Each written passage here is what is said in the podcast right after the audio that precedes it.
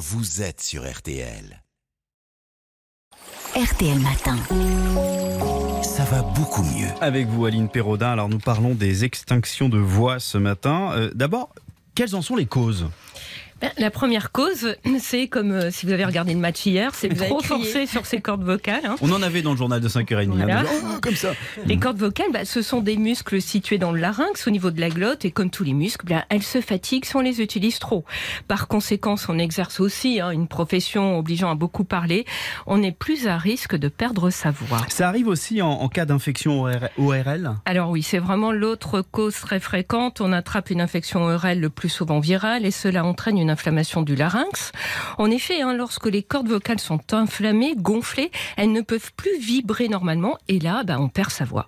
Et puis, il y a aussi des causes plus rares comme de petits polypes sur les cordes vocales.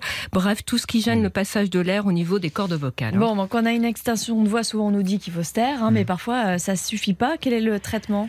Alors, pour les cordes vocales, vous l'avez quand même dit, euh, Marina, le repos, c'est le silence complet, Ah oui. c'est le meilleur traitement. C'est ce qui les aide à récupérer naturellement. Surtout, on n'essaie pas de chuchoter, hein, ce n'est pas mieux, car lors- lorsqu'on chuchote, les cordes vocales se touchent autant que lorsqu'on parle, et donc bah, ça ralentit la guérison.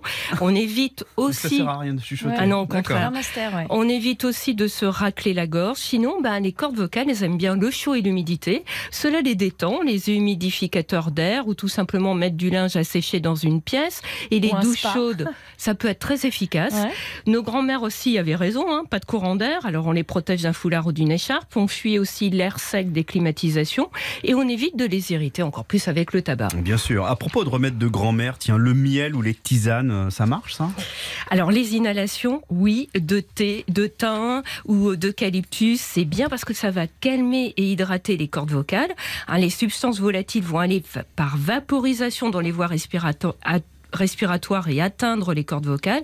En revanche, le miel, hein, bah, certes, il va adoucir la gorge, mais il n'atteint pas les cordes vocales puisque les aliments que nous avalons passent Ah, par l'œsophage hein, et les cordes vocales, eh ben, elles sont situées vers la trachée. Donc, euh, c'est pas du tout le remède de, de l'extinction de voix. En revanche, ça marche bien quand on a une rhinopharyngite. Oui, ça marche quand même pour quelque chose. Et moi j'ai entendu parler de la plante des chanteurs, celle qu'on appelle l'herbe au chantre. Ça marche ça ou pas? Alors oui, c'est le nom qu'on donne à l'érysymum et euh, cette plante, elle est de la même famille que le chou et cousine du colza. On l'utilise depuis euh, l'Antiquité hein, pour soigner les enrouements et les extinctions de voix. Et c'est ces petites fleurs jaunes qui contiennent des composés aux propriétés expectorantes et anti-inflammatoires. Alors ça marche et on Mhm. peut l'utiliser en infusion, à boire plusieurs fois durant la journée, tant que dure l'extinction de voix. Ouais. En général, hein, tout va rentrer dans l'ordre en 3 ou 4 jours. Si cela dure, il faut consulter. Sinon, il existe aussi des médicaments anti-inflammatoires, des corticoïdes à inhaler. Mais attention à ne jamais utiliser en automédication.